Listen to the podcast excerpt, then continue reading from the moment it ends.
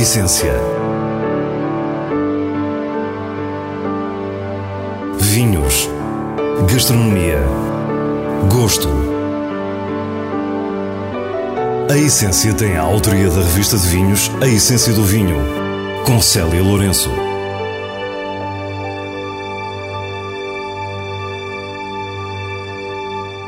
Boa noite. Começamos por conhecer os vinhos do Porto Vieira de Souza, honrados na juventude da quinta geração da família.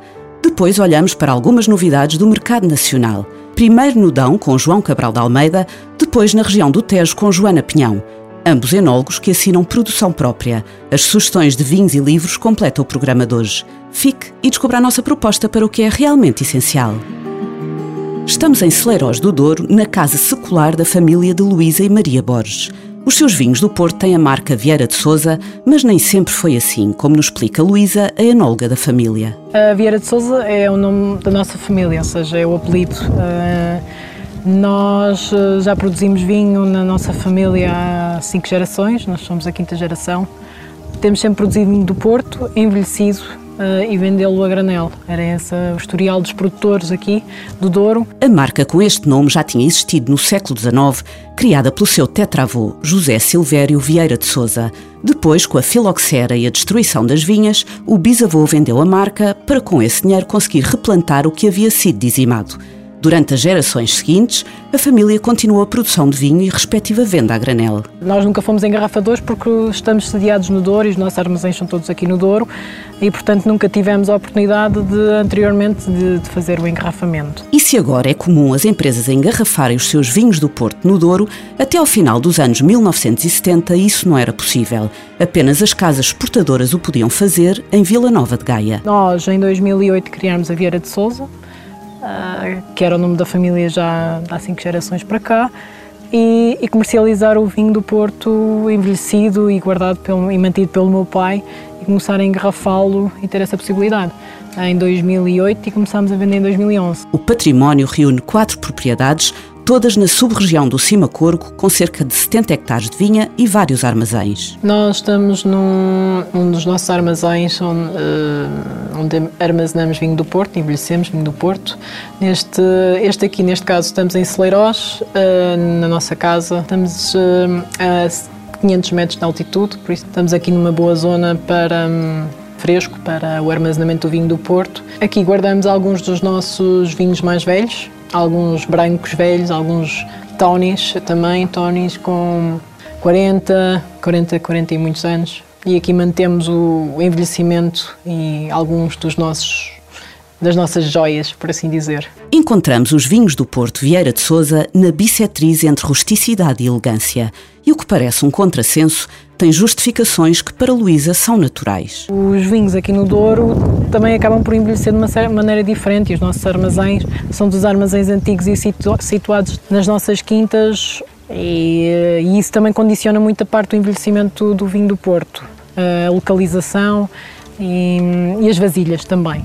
As vasilhas são todas antigas, que também determina a qualidade do, do nosso vinho do Porto.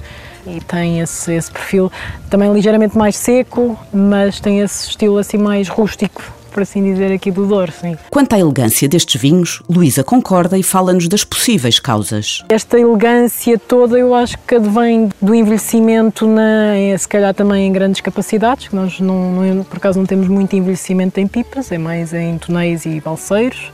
E também as, as vinhas são mais ou menos as mesmas desde há 40 anos, portanto, aqui acaba por ser este, esta harmonização dos vinhos mais antigos e os mais recentes, um perfil muito, muito idêntico. Connosco está também Maria Borges, irmã mais nova de Luísa, que trata da comercialização dos vinhos, não só Porto, mas também brancos e tintos que a Vieira de Souza produz. Nos seus planos está ainda a abrir a magnífica casa ao enoturismo. Nós estamos na casa da família Vieira de Souza. Esta casa e capela, pelo menos a, data que está na capela é de 1710, uh, e é um património extraordinário que temos aqui. Felizmente herdamos em boas condições e esperemos manter e restaurar aquilo que é possível no futuro. O projeto passa por fazer oito suítes e Maria destaca alguns aspectos da propriedade. A capela está ainda em bastante bom estado, tem os frescos nas paredes ainda estão uh, visíveis. Uh, claramente que também o lagar e um, o nosso armazém na entrada é algo muito importante, mas para além disso, é esta sala, o teto desta sala que é fabuloso. Há sempre uma atmosfera própria nas casas com a patine da história. Aqui, na chamada Casa da Capela, a luz é diferente e o cheiro particular.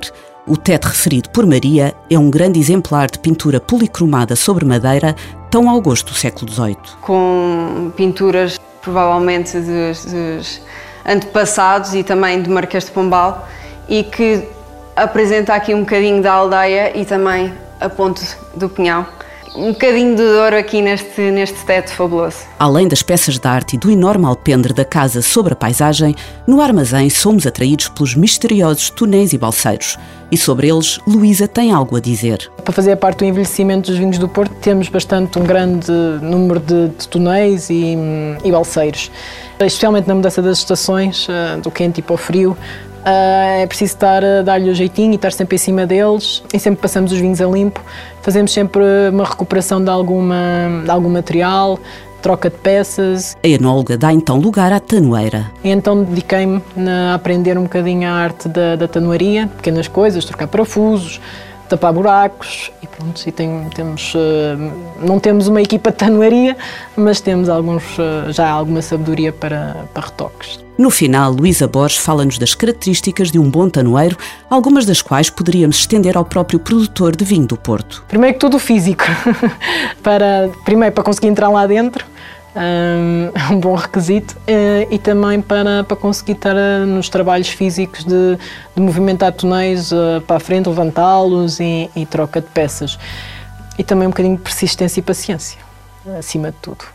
paciência. Hoje, na prova em simultâneo que a revista de vinhos promove online, conhecemos os vinhos lançados por João Cabral de Almeida no Dão e por Joana Pinhão no Tejo. Em comum tem o facto de conjugarem a sua atividade como enólogos consultores com os seus próprios projetos.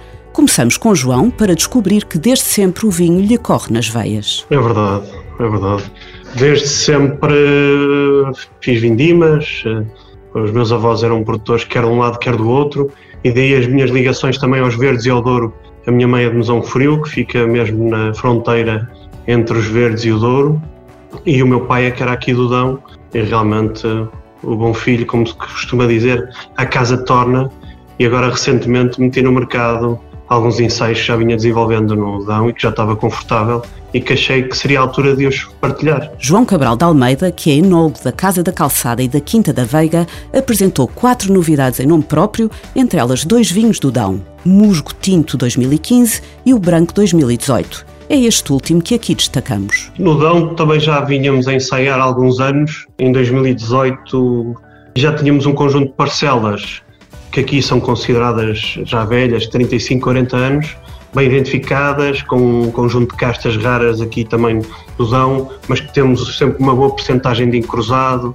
temos o Barcelo, temos a Malvazia, mas já com alguma idade e também, julgo eu, com uma interpretação como referiste há pouco, austera e mineral. Apenas a variedade encruzado foi vinificada em barrica, usada para não marcar em excesso, mas conferiu mais volume e textura ao vinho.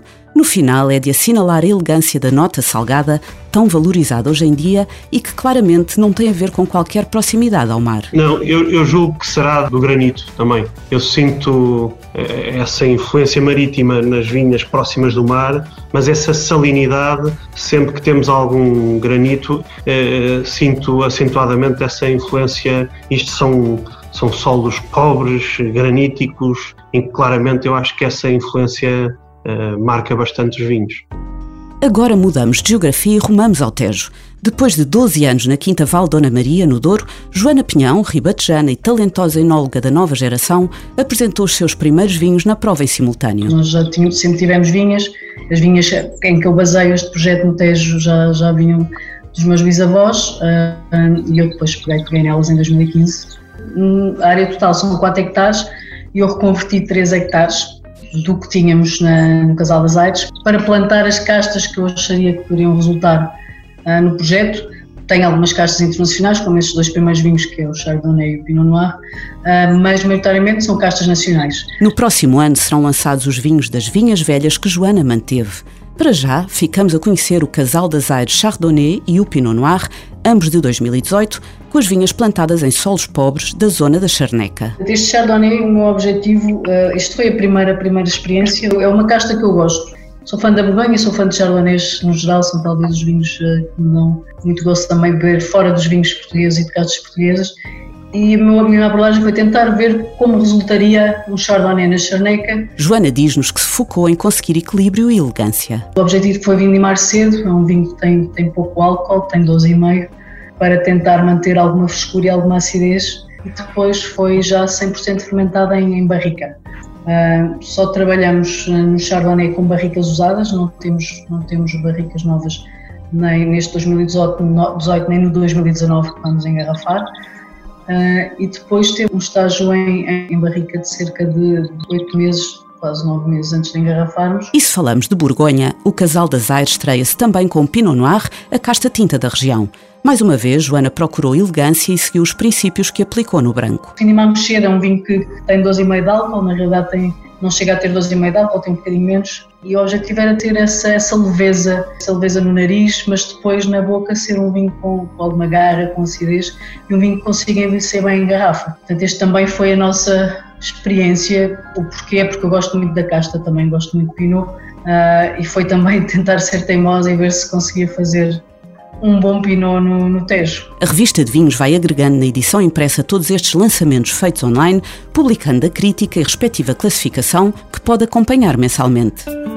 E agora deixamos as sugestões para esta semana, que, como habitualmente, tem a assinatura do diretor da revista de vinhos, Nuno Pires, escolhidas nos selos altamente recomendado e boa compra da revista. Quinta de Santana, Arinto NV, chega-nos de Mafra, na região de Lisboa. Este é um branco especial, resultado de um lote de duas vindimas diferentes. É um vinho intenso que mostra a garra da casta Arinto e a sua evolução em elegância após alguns anos de estágio. Volumoso, untuoso e tenso, é um vinho de grande nível e persistência memorável. É assim altamente recomendado. Monsaraz Bruto Natural 2017 é um espumante produzido pela Carminho, no Alentejo, a partir em lote das variedades Arinto e Perrum. Este espumante surpreende pela vivacidade e expressividade frutada, enquanto a secura e a acidez intensa convidam ao início da refeição. Recebeu o selo Boa Compra da revista de vinhos.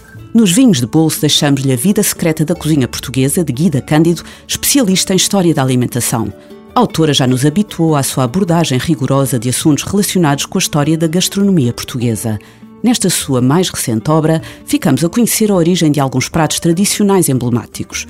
A sua escrita convida-nos a recuar na linha de tempo e a imaginar as cozinhas, ingredientes e técnicas de várias épocas. Guida Cândido deixa-nos ainda 50 receitas originais.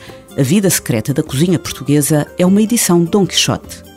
E é assim com o prazer da leitura que nos despedimos. Para a semana, à mesma hora, teremos mais vinhos e muitas histórias contadas por quem os faz. Tenha uma boa noite.